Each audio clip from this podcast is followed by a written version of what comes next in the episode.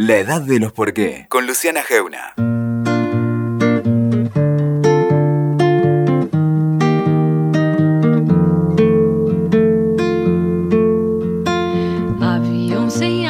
Hoy es un poco excéntrico estar en un estudio y que la que pregunte soy yo.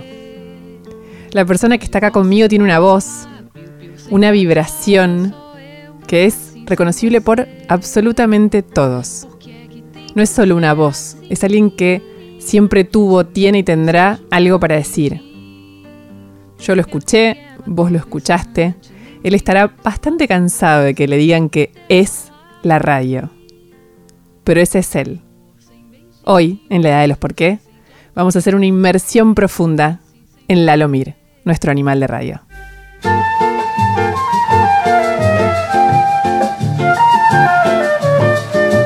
Bueno, lo, lo decía recién, estoy bastante como intimidada, ¿no? Tengo acá al señor Lalomir. Pero no tendrías que estar, gracias, intimidada porque nosotros trabajamos juntos. O sea que ya pasaste todos esos filtros y esas cuestiones que tienen que ver con las timideces y las, y no sé, y las inseguridades. Y los, eh, romper esos vidrios. Y desde que empezó el programa, eh, estoy invitado. Y, Exacto. y bueno, me hice, me hice desear.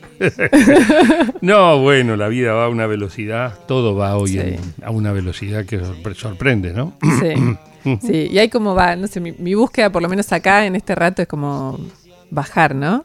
Desprendernos un poco como de nuestros propios vértigos Sí. que nos, no- nos llevan puestos, nos deja sin espacio a veces. Bueno, yo he llegado, esta es la semana pasada, en una charla eh, en una casa de amigos, Casa Sofía, eh, con Cristian Alarcón, escritor, periodista. ¿El futuro atrasa? Nos preguntábamos. ¿Es tal la velocidad que la sensación de que el futuro atrasa se hizo carne en nosotros? Y, y es demostrable. Este, A ver, empezás un proyecto periodístico. Lo Sí. tenés que... Uy, perdón. hablando del futuro, esto. Exactamente. y de la Hay velocidad. que cerrar. Lo empezás a cranear, ¿no es cierto? sí, Charlas con algunas personas. Luego empieza la planificación y el diseño. Después hay que ponerlo en práctica. Si es algo a la antigua de papel, ni hablar, porque los, los- la administración de recursos, eh, cómo convertir en realidad y hacer físicamente una cosa que estaba planteada desde lo, desde lo, desde la cabeza. Si es digital, por ahí es un poco más rápido. Bueno, conseguís a la gente. Eh, y finalmente, después de un proceso de puesta a punto, llegás con tu proyecto a ponerlo en acción. sí. Ya es viejo. ¿Por qué? Porque otros ¿Porque te aburriste o porque otros lo hicieron? No, porque otros ya pasaron por esos procesos, porque lo hicieron más rápido, porque contaron con otros elementos y porque el vértigo de la humanidad es, es, es- es- es espasmódico. Entonces, si tu espasmo está para atrás y el otro está para adelante, te pasó como alambre caído. Es, obviamente es figurativo, Sí. pero la idea de que algo que vos, en el tiempo en que la pones en práctica, se vuelve viejo, es propio del vértigo que vivimos con esta velocidad de la información. ¿Y cómo te llevas con eso? Eh, nah, qué sé yo. Le- eh, peleo todo el tiempo. Es decir, por momentos me subo al, a ese tren y por momentos me bajo. Y cuando te bajás, Eso quiero saber. y cuando te bajás el tren sigue andando. Entonces después tenés que volver a agarrarlo. y Qué sé yo. Tiene sus cuitas. ¿Está permitido bajarse? Sí, claro. Es un derecho, creo que juntos lo hemos charlado alguna vez en la radio, el, un derecho humano que no está escrito en la Declaración de los Derechos Humanos. El derecho a irse, o el Sí. derecho a bajarse, o el derecho a decir no. No es no. Sí. Y es un derecho. Y no es discutible, ¿no? es la libertad. En realidad está, ese derecho está dentro del que somos libres. ¿Somos Libre. libres? Bueno, de, de la Declaración de los Derechos del Hombre di- o de la Humanidad, no es más del hombre, este, dice eso. No, no somos libres. Pero bueno, el derecho es una declaración y esa declaración uno la tiene que trabajar y la tiene que apoyar y la tiene que discutir y sobre todo la tiene que accionar. Porque lo pensaba en recién a vos, lo que yo decía antes, no sé si estás, yo me preguntaba si estás un poco cansado de que te, de, de ser el monumento vivo de la Absol- radio. absolutamente cansado. Me lo imaginaba. Pero, ¿qué voy a hacer? Contra eso no puedo. Por O eso te pregunto si se puede ser libre. Digo, Se puede, Sí, pero se el puede. costo. Eh, eh, cuesta un poco más, de esfuerzo, sencillamente, porque son decisiones que uno toma. Pero la libertad está en uno, ¿no? Este, y es eso, qué sé yo. Claro que puede haber otros que sienten que pasás sobre su libertad cuando te tomas tu libertad. Sí. Que ahí tenemos el problema, el litigio Sí. en todas estas cosas, ¿no? Este, una, una acción libertaria para algunos, para otros no lo es, Sí. ¿no? ¿Cuál fue tu último ejercicio de libertad así fuerte, ejercida? Eh, es a futuro, estoy planeando una acción para el año que viene que es un gran ejercicio de libertad, pero no voy a decir más No que lo eso. vas a contar. No, claro que no. ¿Un año sabático no lo es? Eh, un año sabático nosotros- es, sí, yo me tomé año sabático hace dos, tres años, dos Claro. años, sí. Eh, sí es un ejercicio de libertad, obviamente que lo es. ¿Y angustia un poco? Oh, no, muy poco, muy poco. Me preparo bien, creo que me preparo bien. Eh, y también ahí hay un secreto en cómo uno se prepara para todo, para, para todas las cosas en la vida. Uno puede caer como sapo de otro pozo en cualquier situación de la vida, pero no lo puede haber previsto también. Y a veces sale y a veces no sale. Pero estuvo bien, el último sabático estuvo bien. Creo que es una de mis cualidades, desprenderme de un montón de cosas bastante rápido Sí. y empezar a funcionar de otra manera. Eh, Pero muchas veces eso que uno busca, tenemos la tendencia, los seres humanos, ¿no? Estás haciendo algo y en un momento decís, bueno, ahora quiero romper y hacer otra cosa. Cuando damos ese piletazo, eh, después aprendés, pero puede angustiar, digamos, puede generar como... Oh, obviamente, obviamente. Por ejemplo, mi estilo de vida hoy, laboralmente hablando, con mis compromisos y todo, es muy diferente al del año pasado. Y, y absolutamente diferente al año anterior, que fue el sabático. Entonces, yo estoy transitando el tercer y el cuarto anterior, estaba trabajando en, estábamos trabajando prácticamente juntos, usted Sí. fuiste un cacho antes nada Sí. más. Entonces, en cuatro años, yo estoy viviendo cuatro metodologías y sistemas absol- laborales absolutamente, pero absolutamente distintos. Eh, y es raro, pero bueno, me acostumbro y ahora lo estoy disfrutando. Al principio era como un poco loco, Me, pero intriga, bueno. me intriga como mucho lo que me dijiste el año que viene, pero no lo vamos a contar. No, no tiene ninguna, es una cosa tan personal que no, Ah. sí, es que no sé si tiene sentido. No importa. ¿No? Pero esto es como cábala más que nada, ¿viste? Ah. Que uno cuando tiene proyectos mejor no, no hablarlos mucho, porque terminan eh, tomando un valor y una energía que después se puede volver en contra. Mejor que no, mejor que pase. Cuando me decís que estoy hablando con Lalo Mir, lo, voy a decir muchas veces porque Lalo, y con lo bien que hace, lo primero que me dijo fue, Luciana, tenés que decir con quién estás hablando. Esta vez todo el mundo lo sabe, pero lo voy a decir En, mucho. En, en, en radio no se ve. radio no se ve. Eh, me decís que estás como cansado, no, sí, cansado de ser como el monumento a la radio. ¿Quién sos entonces? Oh, qué sé yo. Este, yo soy yo. Ah, Es muy gracioso cuando alguien eh, me para por la calle y me dice, ¿sos vos? Y yo le digo, no, soy mi hermano. De pronto le digo, no, soy Fernández. Soy, Hernán, soy mi hermano. Sí, soy, eh, no, soy otro. otro. O sea, hay muchas respuestas. Claro que soy yo, siempre uno es uno. Y ahí la gente se da cuenta y se ríe. Pero eh, también es también es halagador y también es muy cariñoso, qué sé yo. Yo me estoy amigando. Este cansancio de alguna manera eh, eh, eh, se va desapareciendo y hay momentos en los cuales uno se siente mejor y, y es más empático con, con- con la gente y otros que no tanto, porque andas a ver, estás pensando en otra cosa por ahí. Y venís con, con una cuerda loca dentro de la cabeza. Eh, pero me estoy amigando, ayer charlaba de esto y, y- y me estoy amigando con esta situación de, fui a una entrega de un premio Sí, a, Éter. a Éter, claro. exacto, que eh, vuelvo a mis fuentes, o sea, otra vez me están premiando o, o nominando como locutor, eh, que fue como empecé. Sí. Y, y nada, y charlo con la gente y me divierto mucho y me puse a hacer unos videos, entonces en lugar de estar yo eh, esperando que se acerquen o de alguna manera eh, sintiéndome molesto por la requisitoria, voy yo al frente y yo saludo a la gente, yo hablo con la gente, es decir, como que rompo ese... y se genera una cosa mucho más, ah, más equilibrada, no sé, más justa, me parece. Te entregaste más. Sí, exacto. Quedamos más todos en el mismo nivel. En el mismo nivel. En el mismo nivel. No es el tipo que llega y todos van, sino es un tipo que viene y entra y se mete en el medio de la cuestión. Este, y esto lo hace más fácil también para la gente, más natural y se siente menos la presión. Vos recién dijiste, bueno, el premio tiene que ver con lo, lo mío inicial, que es ser locutor. ¿Tenés alguna escena que te que me traigas, que me pueda mostrar en el momento en que descubriste que tenés una voz propia? Voy a agregar.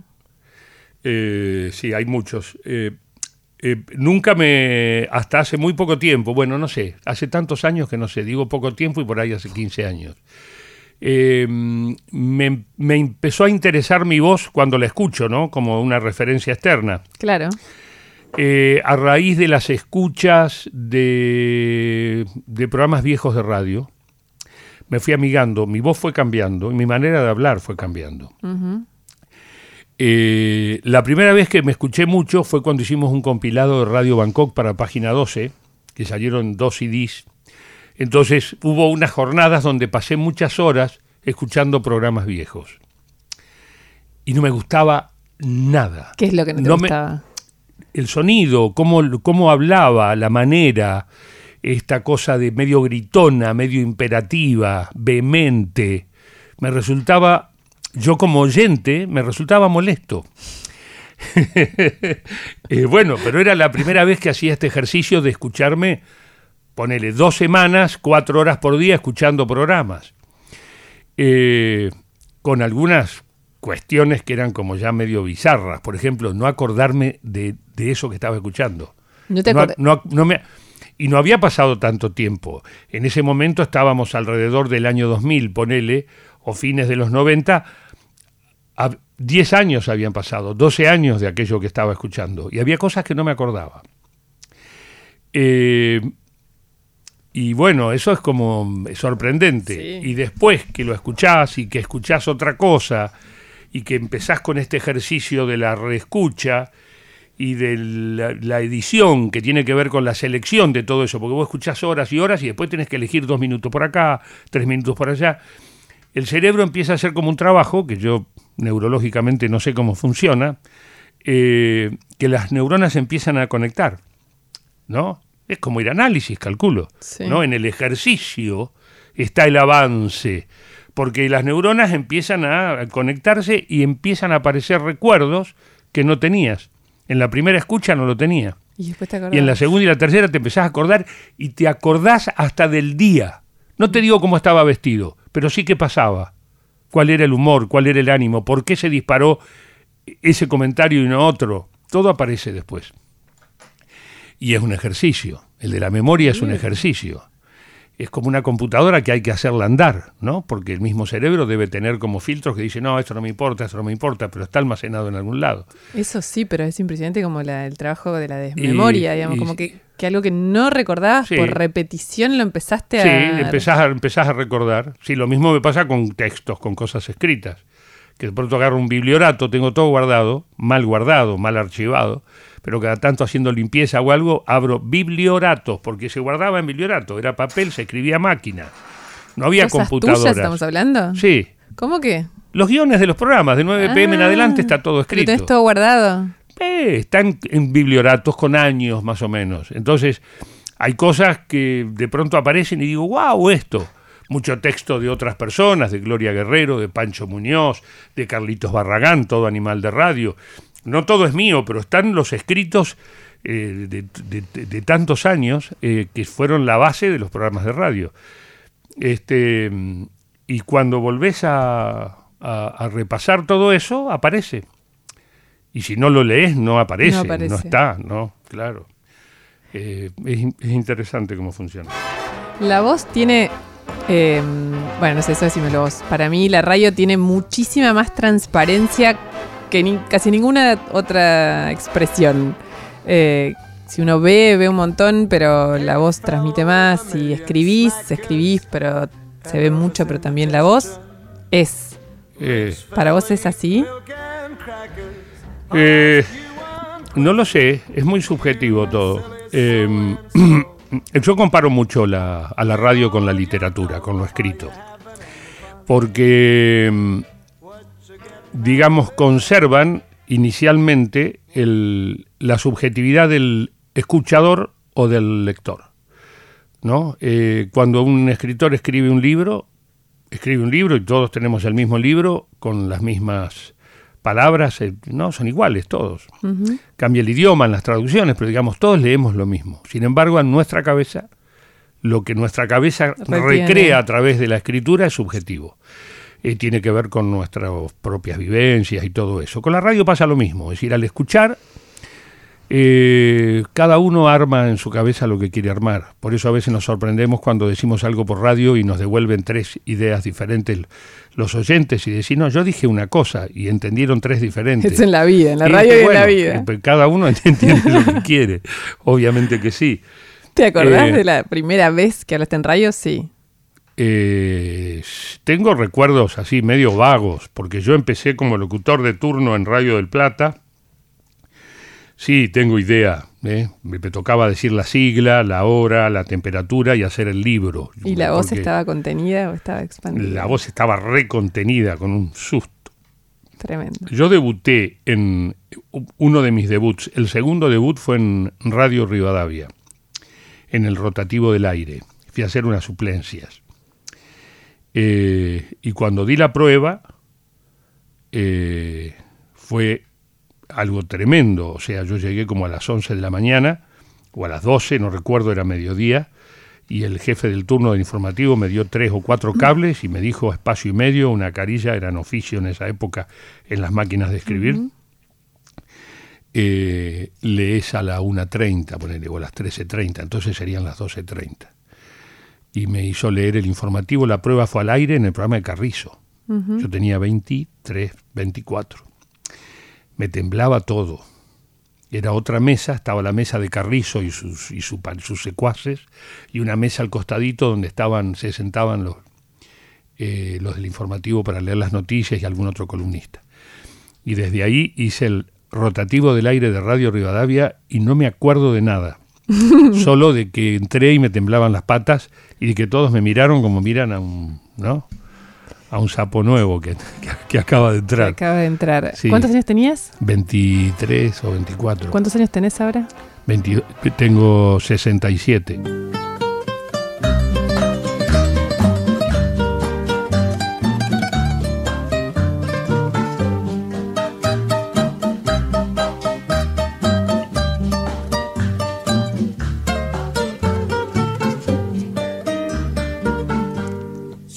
Seguimos en la de los por qué conversando con Lalomir. Qué linda esta canción, ¿no? Sí, sí.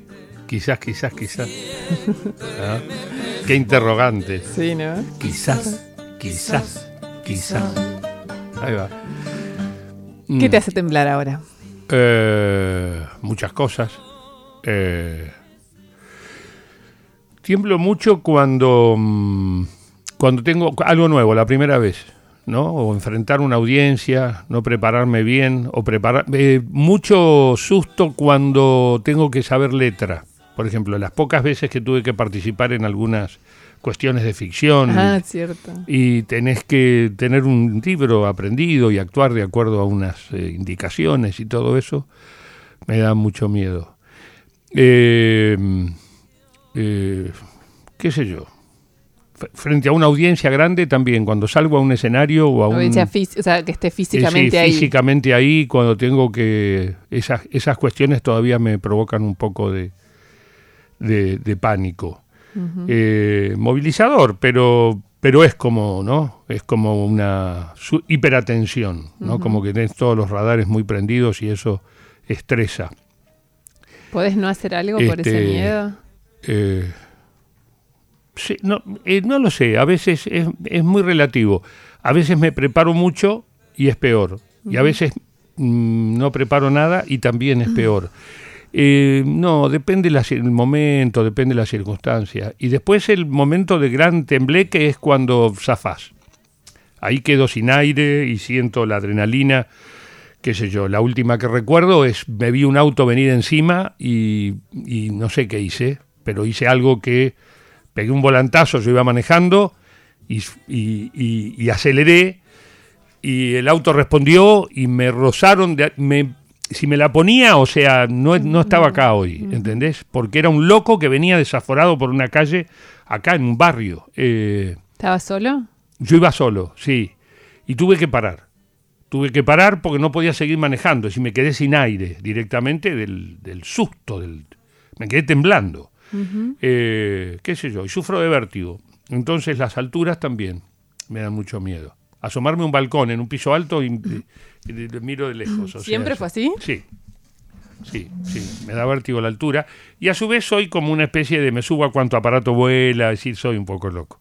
Este, el vértigo tiene sus límites. Sos las dos cosas. Sí, exacto. Y cuando te quedas, porque, porque todos reconocemos en vos esto que esto- este hombre que está con el micrófono, que bueno, se la banca, se, se expande, se expande hacia afuera. Sí. Eh, cuando te quedas... Si en- se expande hacia afuera. ¿No? Si se expande hacia adentro, Bueno. está en un problema. Pero se puede expandir poquito, sos Sí. expansivo fuerte. Sí, Cuando soy- te quedas solo, ahí con vos, en Sí. tu casa Sí. o en... ¿Qué te ocupa? Ah, millones de... Las mismas cosas. No, no, estoy bastante solo. Estoy bastante solo. Tengo momentos del día en los cuales estoy solo. Tengo trabajos que, que son en soledad, son pensar, son escribir, son grabar, editar. ¿Cuánto te gusta Todo eso que sigo haciendo. ¿eh? No, escribo porque es relativo a esto que hago, Ah. que es hablar. Entonces me preparo cosas para... Me preparo de alguna manera. No hablo como, digamos, tengo red, tengo siempre una red. Eh, y, pero son trabajos de soledad, ¿no? Mi hobby, que de pronto es armar cositas, pintar un poquito, es un trabajo de soledad. El estudio estoy bastante solo. eh, y de pronto me tengo unos retiros también. Me voy a San Pedro, por ejemplo, y a veces estoy solo. No estoy solo todo el tiempo, porque de pronto No. salgo, me encuentro con amigos, pero puedo estar horas o un día entero en casa solo. Y te llevas bien. Me llevo mismo. bien, sí, sí, me llevo bien, me llevo bien. ¿A qué hora te A, levantas? a veces, Sí. a veces, a veces uno entra como si, si, si pasa el tiempo y no sale, entra en un estado medio depre. Si te escorás, eh, Eh, pero bueno, es a veces, nada más, y está bueno que suceda y está bueno entenderlo, ¿no? Porque en esa introspección aparecen eh, eh, señales que no están, de otro modo no aparecen. ¿tu lugar es San Pedro? Eh, sí, es uno de mis lugares. Buenos Aires también es mi lugar. San Pedro. San Pedro muy, sí, sí, es como mi cable a tierra. Si tengo necesidad, a veces siento que tengo que ir. Donde, donde, no sé, a veces uno es uno, depende del lugar y depende del momento de su vida, y pero donde te sentís que sos vos, ¿es ahí? Ahí. ¿O es acá, en la radio? Eh, en la radio también, en la radio también, es cierto.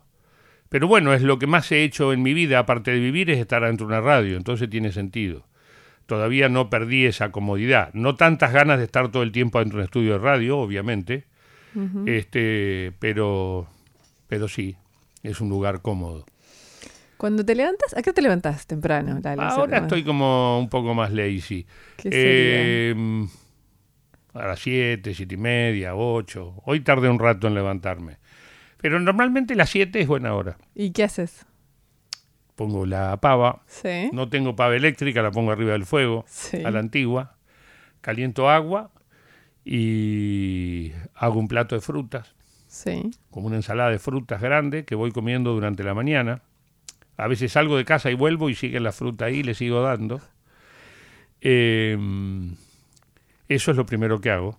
¿Prendés la radio o la tele? ¿O nada? Mm, No, prendo a veces la tele, saco el volumen y miro eso, la temperatura, el clima, esas cosas. Y prendo la compu. Eh, o voy a la compu, siempre es como mirar, el día está ahí, ¿no? Mi agenda está ahí, todo está ahí. Son como las primeras cosas que hago. Y tomo mate. ¿Y no escuchas radio? No. ¿No escuchas ningún programa de radio?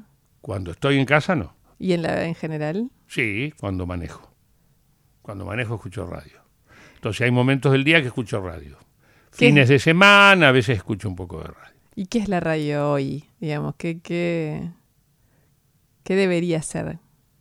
No, es lo que es, no sé qué debería ser. Es gente hablando, ¿no?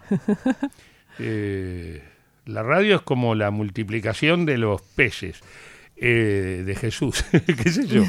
Eh, el hombre habla, todo esto que hacemos es porque hablamos, ¿no? Sí. Entonces, ¿no? Em, te trato de imaginar a veces cuando me gusta mucho leer cosas muy, muy de, de, los comienzos de los tiempos, de cuando todavía no éramos humanes, y, trato de imaginarme cómo habrá empezado. Las primeras palabras serían como gruñidos, como, ¿no? El primero que se dio cuenta que se podía atar una piedra a un palo y hacer un hacha, por ejemplo, ¿cómo se lo explicó a otro? ¿Ya hablaba? ¿O, empezó mirando? ¿No? Esas cosas se me aparecen en la cabeza. Este, leo todo el tiempo un libro muy grande, así ahora lo, compré en digital porque es imposible de leer, pesa tres kilos, que se llama Ideas, es la historia de la idea de la humanidad de un tipo, un compilador que se llama Watson, un inglés, que recorre toda la, historia del hombre a través de las ideas, eh, de cómo se va superando y todo lo demás. Y, nada, y, y tengo estas visiones así de que trato de saber cómo habrá sido, ¿no?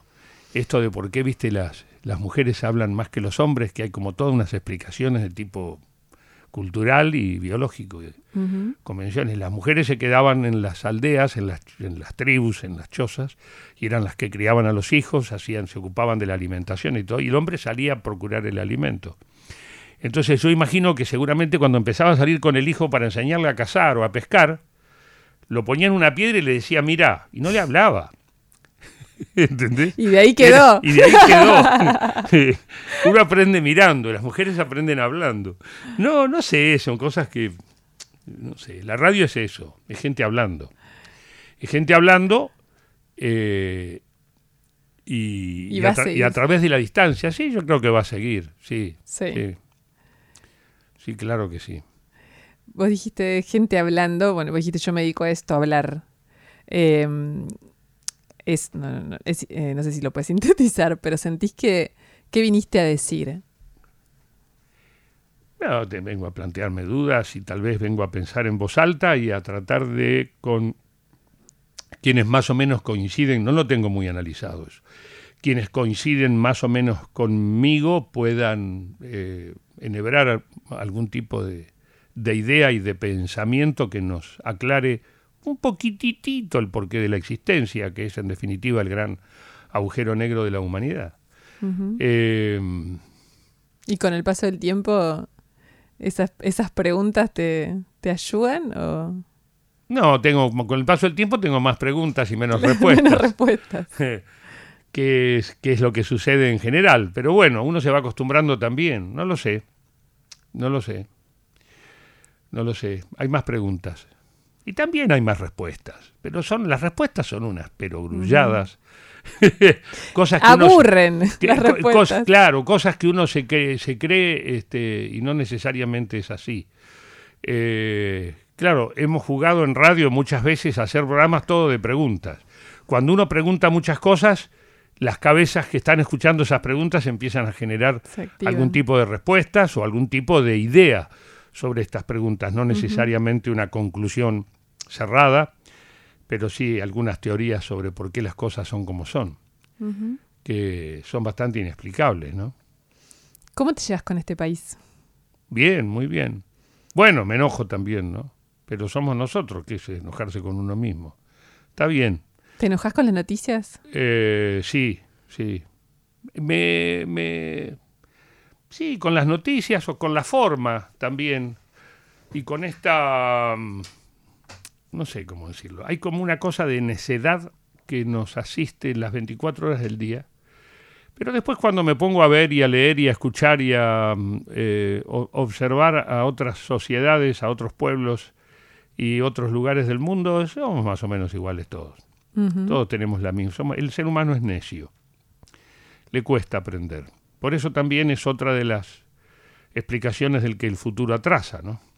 Sí. ¿No? La idea de futuro si la pongo en una torre ahora en Durubaja, en Dubái, en la Brijuruj, de 700.000 metros de altura en medio del desierto. Y yo le digo, eso era cuando no había cámaras ni sistemas de seguridad, porque el tipo de arriba veía el desierto y veía por dónde venía el cachetazo. Hoy no tiene ningún sentido. Sí. Y entonces el futuro atrasa. O sea, construyen futuro mirando, mirando el pasado este, o mejorando el pasado de una manera a ver quién la tiene más larga. ¿Cuál es el sentido de un edificio cada vez más alto? La tengo más larga. Entonces, eso es, eso es necio. porque no se soluciona con la antena más alta o con el edificio más largo. Y si pensás en el futuro, sos, no en el tuyo personal, digo, en, como en la, en la, el sentimiento que te genera el devenir del mundo. Eh, no lo sé, no, puede desaparecer todo en un instante, como apareció en un instante. O en millones de años que son un instante en la historia del universo, qué sé yo, no tengo idea. La verdad, si este he leído por ahí leyendo estas cosas que uno lee los domingos en los diarios que escribe, viste que vienen más gruesos y tienen mucho escrito de, eh, de divulgación. Si desapareciera la especie humana en 100 años, el planeta se desaparece todo vestigio nuestro. Quedarán algunos fierros, oxidados, algunos edificios derruidos, ¿no? No, no importa. No importa. Antes de nosotros esto ya estaba y después de nosotros va a seguir estando. Entonces eso nos vuelve inexistentes, pero creemos que somos repoderosos. ¿Y el tuyo? ¿Tu futuro? Eh, mi futuro tranquilo, tranquilo. Bueno, estoy así haciendo como unos planes de año, este, muy tranquilo, muy tranquilo, eh, trabajando cada vez más cuando tengo ganas. Eh, trabajo los siete días de la semana, a cualquier hora. Si tengo ganas, trabajo un domingo. Y me dicen, eh, es domingo, estás laburando. Y sí, mm. mañana lunes, por ahí no tengo ganas, no trabajo. o sea, este, llegar hasta, a este esquema después de tantos años es, una, es un, un poquito de felicidad. Y, mm, y entonces, nada, uno hace las cosas que tienen más deseos de hacer y deja de hacer un poco más las cosas que son más tediosas o que forman parte de un plan más... Eh, más rutinario, más, ¿no? Eh, eso, en principio. Y después, tratar de pasarla bien. De no enroscarme demasiado. ¿No? La rosca, viste que la rosca manda en todo. Ahora la rosca, antes, después apareció la rosca política, después no te enrosques cuando uno se enrosca con un tema. Y al final la energía, la gran energía que gastamos como sociedad está en la rosca y no en la en los hechos, eh, digamos, que nos van a solucionar, los problemas, claro. ¿Y en vos? ¿Eso te...? Eh, trato ¿Te de... opera? Eh, sí, opera, claro, yo me enrosco como todo el mundo, pero trato de que la rosca no me... Nada, trato de manejarla, trato de que tenga, o sea, de que gaste un poquito de la batería, que no se la gaste toda. Te lo pregunto de nuevo, Lalo, y nos vamos. ¿Quién sos? Eduardo Enrique Mir, un sanpedrino, dedicado a la radio desde hace muchos años, eh, muy lejos hoy a los 67 de saber fehacientemente quién es. Tiene una idea aproximada, pero muchas veces duda. ¿Te interesa saberlo? Sí, obviamente que sí, pero tampoco le pongo tanto ahínco en saberlo. Eh, porque te pasas de rosca. Entonces, lo mejor es como ir chiflando bajito, volando bajo y viendo cómo, uno va con la vida más o menos al mismo ritmo y a la misma velocidad. Ni dos pueblos adelante ni dos pueblos atrás. Hay que ir con el tren a la misma velocidad. Gracias. Muy gracias, Lalo. Un placer. Adiós.